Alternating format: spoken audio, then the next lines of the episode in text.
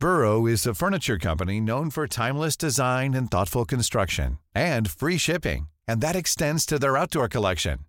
Their outdoor furniture is built to withstand the elements, featuring rust-proof stainless steel hardware, weather-ready teak, and quick-dry foam cushions. For Memorial Day, get 15% off your Burrow purchase at burrow.com slash ACAST and up to 25% off outdoor. That's up to 25% off outdoor furniture at burrow.com slash ACAST. Millions of people have lost weight with personalized plans from Noom, like Evan, who can't stand salads and still lost 50 pounds. Salads, generally, for most people, are the easy button, right? For me, that wasn't an option. I never really was a salad guy. That's just not who I am. But Noom worked for me. Get your personalized plan today at Noom.com. Real Noom user compensated to provide their story. In four weeks, the typical Noom user can expect to lose one to two pounds per week. Individual results may vary. Many of us have those stubborn pounds that seem impossible to lose, no matter how good we eat or how hard we work out. My solution is PlushCare. PlushCare is a leading telehealth provider with doctors who are there for you day and night to partner with you in your weight loss journey. They can prescribe FDA-approved weight loss medications like Wagovi and Zepbound for those who qualify. Plus, they accept most insurance plans. To get started, visit plushcare.com slash weight loss. That's plushcare.com slash weight loss. Mi historia comienza hace algún tiempo. Durante cuatro años viví en un infierno. Mi salud física y mental se vieron comprometidas por un extraño suceso, el cual casi acaba con mi vida, y en donde la brujería, que hasta en ese momento creí que solo eran cuentos, supe en carne propia lo real y peligroso que puede llegar a ser. Esto es un testimonio de lo que me sucedió. Mi vida era tranquila. Me había casado con un buen hombre. Al principio nuestra vida comenzó siendo feliz, pero conforme pasaban las semanas yo me empecé a enfermar. Al principio de cosas comunes, gripes, fiebres, cansancio, los cuales veía normales, mas sin embargo los padecimientos comenzaron a hacerse frecuentes y peores. Los síntomas de mis enfermedades eran cada vez más raros. Mis piernas se debilitaban al grado de no poder dar un paso sin caerme. Mi piel comenzó a secarse y a ponerse oscura. Perdía cabello de manera alarmante. Al cabo de un año de enfermedades raras, bajé 25 kilos. Poco a poco me estaba quedando en los huesos. Visité innumerables doctores y especialistas y cada uno me daba diferentes diagnósticos que resultaban ser errados. Los medicamentos y tratamientos que me daban no funcionaban o solo atenuaban los síntomas, que para colmo regresaban con más fuerza. Para hacer más preocupante el cuadro, en esa época y a pesar de los problemas, me embarazo. Fueron los meses más tortuosos. A consecuencia de todo lo que me estaba pasando, fue de alto riesgo. Estuve prácticamente entrando y saliendo del hospital durante ese periodo. Aún así, tuve muchos problemas para lograrlo, pero por fin, y a pesar de los pronósticos, di a luz un par de gemelas. Estaban sanas y sin mayores problemas. Eso significó un alivio para mí y me llenó de esperanza. Pasaron 40 días de mi alumbramiento y mi salud no mejoró, empeoraba más. Comencé a tener problemas estomacales que me hacían vomitar y tener diarrea. Lo más extraño es que vomitaba y defecaba una especie de líquido negro, espeso, apestaba horriblemente. A raíz de eso adelgacé aún más. Las cosas en mi casa también empezaron a volverse horribles. Perdí mi empleo por no poder caminar. Mi cuerpo estaba tan debilitado que ni siquiera podía cargar o darles de comer a mis hijas. Aunado a eso, mi esposo comenzó a tratarme mal. Me insultaba, me hacía sentir culpable de lo que pasaba y me decía en muchas ocasiones que era una pobre mujer, que le daba asco y yo en cierta forma lo entendía, porque mi apariencia de ser una mujer llena de vida pasó a ser una piltrafa, huesos forrados de una piel seca y maloliente, con un rostro ojeroso y cadavérico, sin mucho pelo, apestaba a orines, a vómito y a enfermedad. La familia de mi esposo nunca se cansaba de insultarme, de burlarse de mi apariencia ante la indiferencia de mi marido. Quise arrancarme la vida. Quise acabar con esta vida muchas veces, pero mantenía la cordura por mis niñas. Tomé una decisión que cambiaría mi destino. Decidí marcharme de mi casa, abandonar a mi esposo e irme con mi familia. Tenía el presentimiento de que moriría, esa sensación horrible de pensar que un día ya no despertaría me llenaba de mucho miedo. Mis hermosas hijas se quedarían sin mí. Decidí hacer un testamento y prepararme para lo peor. Mi salud no mejoraba con nada y cada día estaba a un paso de la muerte. Mi madre, creyente de muchas cosas y platicando con mis amigos y familiares, coinciden en que deberían llevarme con una señora a hacerme unas limpias. Yo sin nada que perder, acepté y me llevaron con una que vivía en Santa Catarina. Al entrar en su consultorio, me vio y se sorprendió del estado en el que yo estaba. Determinada nos dijo a mis papás y a mí que no podía hacer nada, que si me ayudaba ella pondría en riesgo su vida. Salimos de ahí y yo pensaba en sus palabras. Mis papás no se desanimaron y me llevaron con otra recomendada por el rumbo de cumbres. Obtuvimos la misma respuesta. La señora alegó que mi mal estaba muy avanzado, que era víctima de una brujería bastante fuerte y que no podía hacer nada por mí. Decepcionados y preocupados hasta la médula, mis padres me llevaron a la casa y me resigno a pensar que todo acabaría pronto. Fue entonces que mi mamá recordó que le habían dicho de una bruja que vivía en un pueblo cercano a León, que había curado a una persona muy grave con mis mismos padecimientos y que ahora vivía felizmente. Sin pensarlo, decidimos ir a buscarla Solo sabíamos el nombre del pueblo. Llegamos a León y sin conocer a nadie empezamos a preguntar por esa señora. Nuestra búsqueda dio frutos y llegamos a la casa de la señora. Al entrar, nos llevaron a un cuarto de anexo en el fondo de la propiedad donde había unas 20 personas sentadas en bancas y sillas. Al fondo había un gran altar que abarcaba toda la pared, con decenas de niños Dios, un cuadro de la imagen del Papa Juan Pablo II, imágenes de la Virgen, de Cristos y de indios. No sabíamos por quién preguntar o a quién dirigirnos. Y de pronto, de entre la multitud salió una anciana de baja estatura, encorvada, y con dificultad para caminar.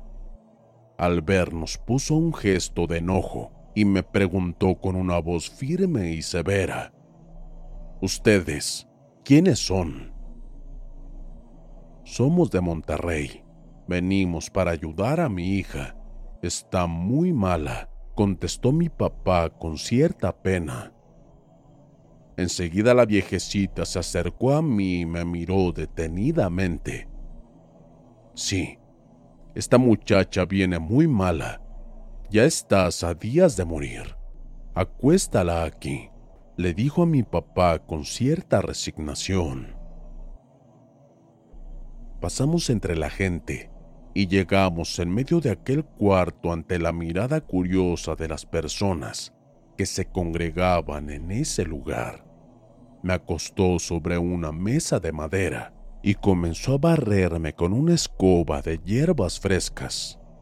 Todas las personas observaban lo que me hacía. Yo me sentía algo incómoda, pero así era como esa señora curaba rodeada de sus pacientes según los dichos de las personas a las que les preguntamos. Esa anciana no cobraba las consultas. Lo único que teníamos que hacer era dejar flores en su altar. Mientras hacía su labor, todos sentimos como repentinamente sopló un aire helado. Era extraño porque el cuarto no tenía ventanas y la puerta de acceso estaba cerrada. En cuanto aquella ventisca comenzó a hacerse más notoria, algunas personas se pararon de sus asientos y comenzaron a orar asustadas. Otras se arrodillaron haciendo lo mismo. Yo estaba nerviosa y mis padres tan solo observaban toda la escena también preocupados. En ese instante sentí como si el tiempo se detuviera y la señora se paralizó, viendo al techo. Se sentó en una silla que tenía atrás de sí y se quedó dormida con la cabeza caída sobre un hombro. Una de las mujeres que estaba ahí se paró y señaló a la anciana diciendo con una voz firme, Ya bajó el espíritu. ¿Cuál espíritu? Pregunté con miedo. Pues, la persona que te hizo la brujería, contestó con coraje. En ese instante la señora se para de la silla. Su cuerpo estaba rígido con las manos a los costados y extremadamente firme. Con la mirada al techo, poco a poco empezó a caminar por el cuarto, con pasos firmes y de una manera lenta. Bajó la mirada, vio a su alrededor a todos y su mirada se detuvo en mí y en mis padres. Enseguida puso un gesto de ira y sorpresa. Con una voz profunda y escalofriante me gritó, ¿Y tú? ¿Qué haces aquí? Se hizo un silencio sepulcral en el cuarto y todos nos quedamos viendo a la anciana que se acercó a mí y con todo el odio del mundo me vio y me dijo, ya tenías que estar sin vida. En eso, una señora que estaba ahí se para de su silla y pregunta con determinación, ¿quién eres?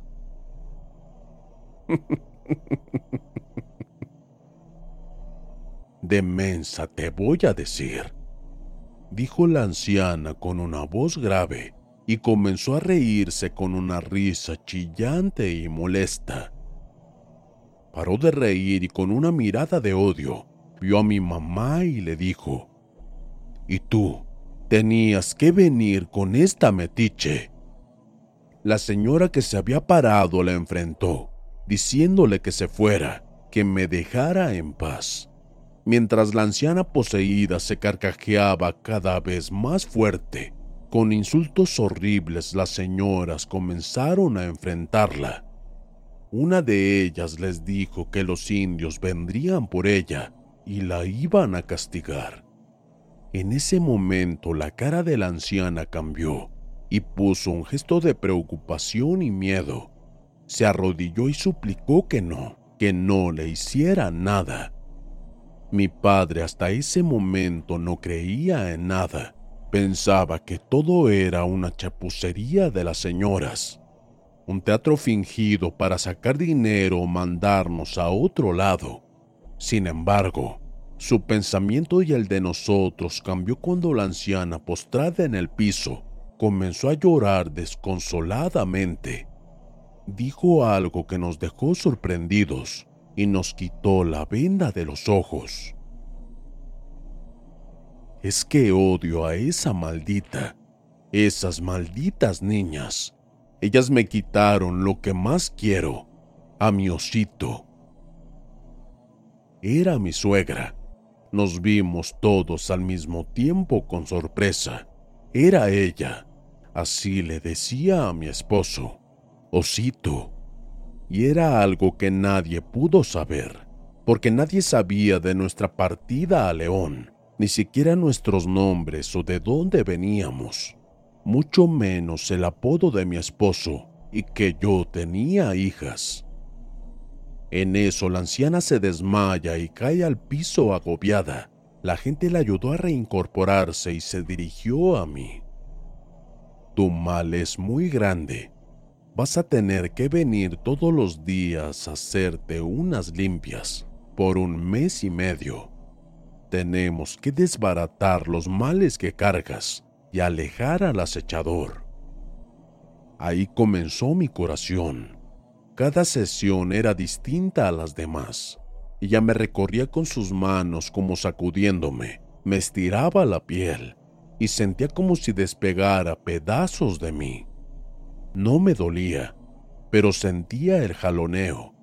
En ese entonces pesaba un poco más de 30 kilos. Mi rostro era completamente cadavérico, con grandes ojeras y mis ojos hundidos. Había perdido casi todo mi pelo. Mi piel era blanca y se había tornado oscura. No podía caminar. Al hacerlo mis piernas se doblaban. Mi zona íntima estaba sin piel, al rojo vivo. Cualquier rozón era ardor y dolor. No podía sentarme o estar mucho tiempo de pie. Sangraba y no me cicatrizaba con nada. Eso era algo que la señora no sabía. Durante las sesiones, cada que me hacía la limpia, me decía la magnitud del trabajo y el mal que me habían hecho. Mi esposo tenía aversión por mí, porque le habían enterrado un muñeco hecho de tela y de cabellos míos, cerca de un perro que tenían amarrado, y que cada que orinaba y defecaba toda esa pestilencia, afectaba la relación con mi esposo. Habían sacrificado un coyote, su cabeza la habían puesto sobre otro muñeco, toda la putrefacción había recaído sobre mí, y eso afectaba mi rostro, mis facciones y mi piel llena de pústulas para verme horripilante. Incluso no sé si fue la superstición, pero juraba que mis orejas estaban estirando la negrura de mi piel también reflejaba otro trabajo, en donde habían hecho otro fetiche de mí y lo habían asado en carbones curados para hacer brujería. Todo lo anterior iba encaminado a que mi esposo me despreciara, sintiera asco y repulsión hacia mí. El problema de mi zona íntima radicaba en el hecho de que en mi baño habían tirado otro trabajo el cual poco a poco comenzó a despellejarme. Cualquier contacto con la piel me ardía horriblemente. Habían hecho otro muñeco con la intención de amarrar las piernas con alambre. De ahí la dolencia de mis piernas y la dificultad para caminar.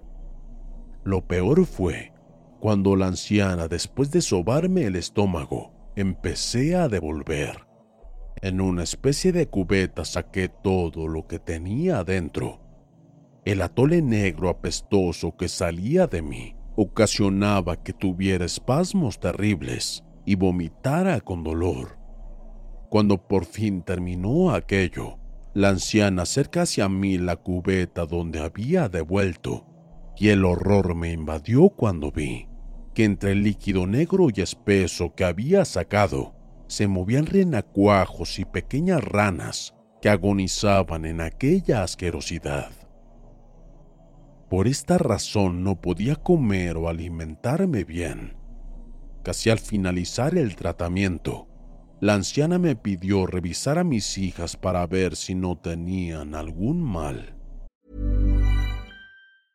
Ready to pop the question? The jewelers at BlueNile.com have got sparkle down to a science with beautiful lab grown diamonds worthy of your most brilliant moments. Their lab grown diamonds are independently graded and guaranteed identical to natural diamonds, and they're ready to ship to your door. Go to Bluenile.com and use promo code LISTEN to get $50 off your purchase of $500 or more. That's code LISTEN at Bluenile.com for $50 off. Bluenile.com code LISTEN. Hiring for your small business? If you're not looking for professionals on LinkedIn, you're looking in the wrong place. That's like looking for your car keys in a fish tank. LinkedIn helps you hire professionals you can't find anywhere else, even those who aren't actively searching for a new job but might be open to the perfect role. In a given month, over 70% of LinkedIn users don't even visit other leading job sites. So start looking in the right place. With LinkedIn, you can hire professionals like a professional. Post your free job on linkedin.com slash people today. A una de ellas la hizo toser y comenzó a sacar flemas. Al revisar nos dimos cuenta de que había cosas raras entre la mucosidad. Eran pedazos de plástico como de bolsas de supermercado. Me preocupé porque desde que nacieron, ella en particular, tenía problemas con sus bronquios y corazón. Al llegar a Monterrey, la revisaron y no encontraron nada. Estaba sanada. Llegué a pesar 28 kilos. Mi cuerpo era una triste evidencia de lo que me habían hecho la piel pegada a los huesos sin poder caminar bien o sostenerme por mucho tiempo, sin poder comer porque todo lo devolvía. Eran espasmos violentos y dolorosos para tratar de vomitar algo inexistente. Durante todo este tiempo, me internaron varias veces por neumonías, anemias, transfusiones, y mi cuerpo resistió a pesar de estar en silla de ruedas durante casi un año. La intención de mi suegra no solo era enfermarme, era devastarme moralmente, destruirme por completo. No fue hasta junio de este año que comencé a recuperarme después de hacer lo impensable. Cuando regresamos de León, aún tenía problemas. El mal seguía ahí pero con menos intensidad. La anciana hizo lo que pudo para liberarme, pero no fue suficiente. Al llegar a Monterrey, lo primero que hice fue llevar a mi hija a unos estudios para determinar que estuviera sana. Afortunadamente no tenía mayores problemas. Después las bauticé ya sabíamos quién era la que me causaba los males. Después de haber traído el espíritu de mi suegra, que aún estaba viva, y evidenciar que era ella, comenzamos a atar cabos. Cuando huí de mi casa, mi aún esposo había embarazado a su amante. Se fueron a vivir a la casa donde vivía se inició entonces otra batalla en contra de ellos. El divorcio, la custodia de mis hijas, me denunció por abandono de hogar y robo de mis hijas. La mamá corrió con todos los gastos de las demandas y apoyaba la relación con esa mujer, con la que me engañaba desde hace mucho tiempo. Sin embargo, gané todos los pleitos legales tengo la custodia de mis hijas. Él paga pensión y las ve tan solo los fines de semana. Aunque por mis niñas, supe que solo va por ellas y las deja con la abuela.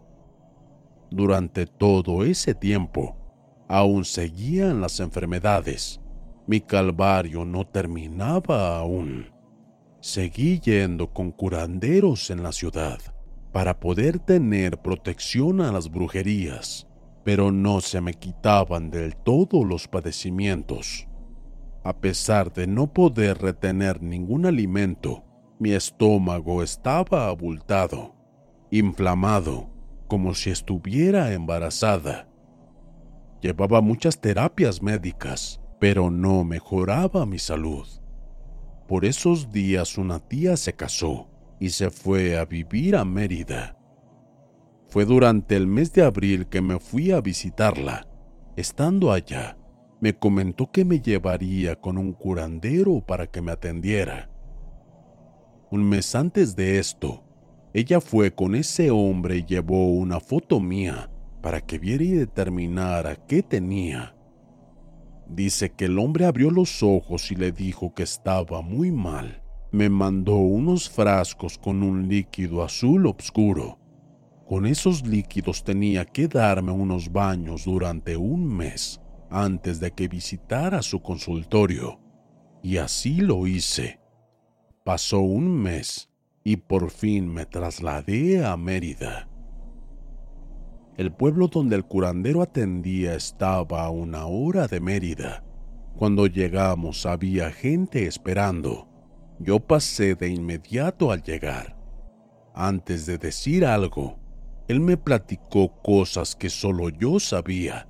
Y no solo eso, me hizo una terrible revelación. Él sabía de los trabajos que me habían hecho, sabía que era mi suegra, pero no solo eso. Mi ex esposo le había ayudado con muchas cosas para destruirme. Él conseguía los objetos y cosas mías para que mi suegra las trabajara. Cabello, ropa interior, fotos, etc. Lo más inquietante que me dijo es que aún no estaba muerta porque les había faltado un ingrediente en los trabajos. Sangre de mi periodo. Me quedé sorprendida porque tenía ya tres años de no tener la regla. Eso quizás me salvó de un destino peor. Fue entonces que un gramo de esperanza me alentó cuando me dijo que él podía quitarme todos los males que me habían hecho por completo y no a pedazos. Sacarlo de raíz definitivamente, porque lo que traía en mi estómago me iba a matar por infecciones, peritonitis o estallamiento de vísceras. Mi suegra había utilizado un tipo de magia negra de alto nivel, proveniente de Cuba, santería de palo mayombe y cosas bastante siniestras así que él debía utilizar este tipo de brujería para destrancar todo lo que tenía. Tardaría un poco más en conseguir los ingredientes para hacerme velaciones, porque todo habría que pedirlo de Cuba. Él me dio otros frascos con líquidos rojos intensos. Con ellos debía bañarme por 30 días para poder soportar lo que me iba a hacer regresé a Monterrey y comencé con el tratamiento. Durante este tiempo fue horrible, dolores intensos durante la madrugada. Despertaba entre 2 y 3 de la mañana con espasmos, el pecho congelado y con dificultad para respirar. Todos mis músculos atrofiados me dolían. Quise abandonar, pero ya estaba determinada a liberarme. La lucha tenía que acabar con mi vida o con la maldad que tenía. Lo soporté todo. No podía pedir ayuda o ir a un hospital porque tendría el mismo resultado, ningún padecimiento aparente. Me mantuve con unos analgésicos, suplementos y proteínas líquidas para poder soportarlo. No podía comer, me era imposible. Una semana antes de terminar con los baños, pude notar que traía un dolor abdominal terrible. Era como un dolor de una cesárea. Sentía que la carne se me abría en esa parte. No le di mucha importancia porque todo el cuerpo me dolía de forma horrible. Al terminar con los baños me fui para Mérida. Cuando llegué con el curandero, que me vio con sorpresa, me dijo que había pensado que no iba a regresar, que no lo soportaría. Pero si ya estaba ahí, lo que seguía era lo último y sería menos doloroso. Me dijo que fue difícil trabajar conmigo, perforando de alguna forma por toda la asquerosidad que tenía. De alguna forma me operó, con algún tipo de fetiche que había hecho de mí para quitarme el mal, que por eso me había dolido el vientre. Yo sorprendida de todo eso, Le contesté que así fue. Había sentido un dolor lacerante como cuando te hacen una cesárea. Me recostó en una cama y me hizo morder y babear una gasa. Mi mamá me acompañaba. Me cortó un pedazo de cabello y enseguida hizo una bola de algodón con algún líquido y me lo pasó por el vientre abajo del ombligo. Después se envolvió la gasa con el cabello en el algodón y lo puso sobre mí. De pronto sentí algo extraño, un dolor soportable pero punzante. Algo como una punta fría me hizo un corte en el ombligo y sentí como algo escurría en mi piel. Lo único que alcanzaba a ver eran sus manos envueltas en guantes de látex, haciendo algún tipo de incisión y manipulando el algodón. Me dijo que respirara y sacara el aire cuatro veces. Mientras lo hacía sentía tirones en mi ombligo. Sentía como algo se jalaba dentro de mi estómago. Cuando comencé a sentir molestias, el hombre se apartó y me cubrió con algodón la herida. Me sentó sobre la cama y me dijo, Hemos terminado. ¿Qué salió? Le pregunté con ansiedad. El curandero acercó un bote con alcohol y en la mano tenía una bola de algodón con gasa. Tanto yo como mi mamá miramos horrorizadas. Tiró la bola al piso y le echó mucho alcohol. Después lo encendió. En el cuarto no había corrientes de aire, por lo que todo estaba cerrado. Se hizo una gran llamarada y el fuego azul envolvió todo aquello. Cuando comenzaba a extinguirse aquella bola de algodón con la gasa, se puso negra y de pronto comenzaron a salir cosas raras de él. Eran como gusanos que salían frenéticamente de aquel calor. Crecían y se retorcían agonizantes sobre el piso. Mientras unos se quemaban, los demás bailoteaban. Entonces lo entendí.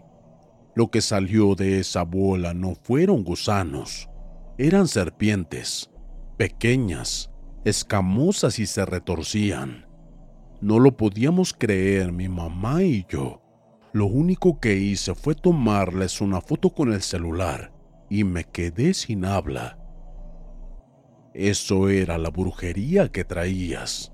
Serpientes, era lo que te hacía vomitar y te hacía doler el estómago.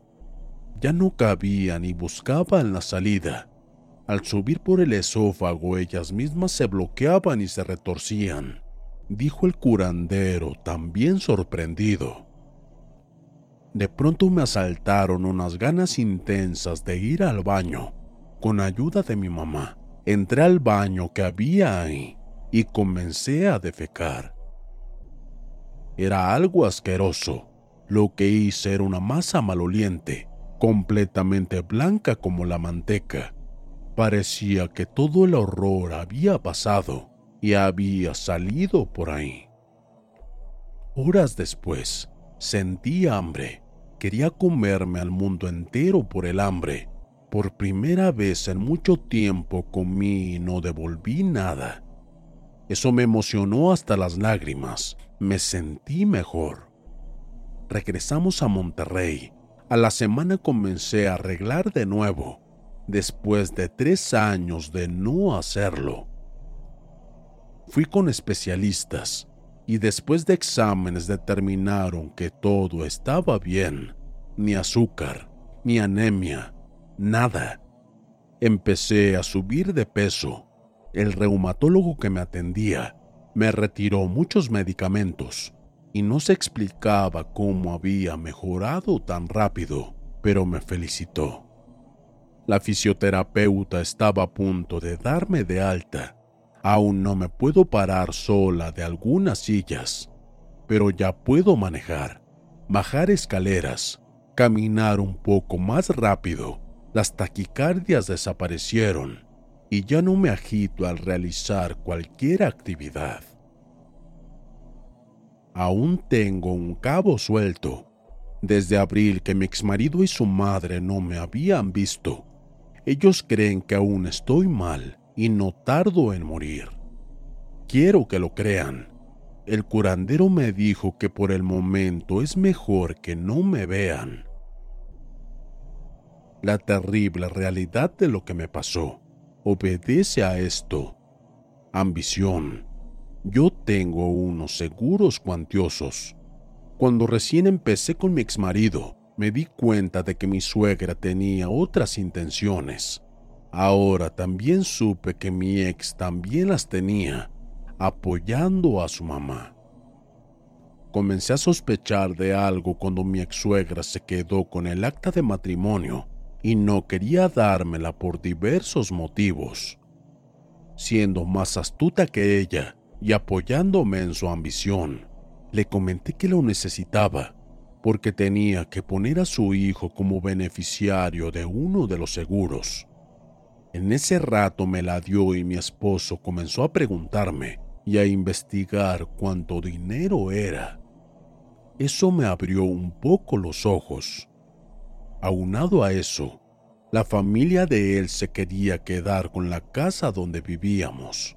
Mi ex esposo la sacó estando soltero y tenían planeado vivir ahí todos ellos, pero sus planes se arruinaron cuando salí embarazada. Tuvimos que casarnos y eso puso furiosos a todos en su familia por haber truncado el deseo de vivir ahí. Cuando me llevó a vivir a su casa, su familia me condicionó a que si iba a vivir ahí, yo tenía que ampliar y amueblar la casa porque su hijo había puesto la casa. Ellos tenían la idea de que también su hijo se había quedado sin dinero por comprar esa casa, así que yo tuve que correr con los gastos de la boda. Mi vida llena de mezquindad, abuso y enfermedad comenzó en el momento en que me casé con él y me fui a vivir a su casa. A pesar de casarnos, él no dejó a la otra mujer. Mi suegra apoyaba y cubría el engaño de su hijo cuando se ausentaba de la casa. Yo no tenía intimidad con él. Cuando estaba en la casa, eran maltratos psicológicos por mi malestar y aspecto físico. Mientras me consumía en vida, todos ellos me tenían en sus manos con abusos y maltratos hasta que decidí huir de aquel infierno y comenzar mi lucha para liberarme de aquel mal que tenía impuesto. Lo logré. A pesar de todo, sigo adelante. Mi ex esposo sigue con su mujer y su hijo, y sus padres viven con él. Ellos no saben que estoy bien, y no quiero que se enteren. Tengo el temor de que vuelvan a atacarme ellos esperan que muera, pero las batallas que he librado y ganado me han hecho aún más fuerte. Que quede este testimonio para que la gente sepa que la brujería es real y que puede llegar a matarte.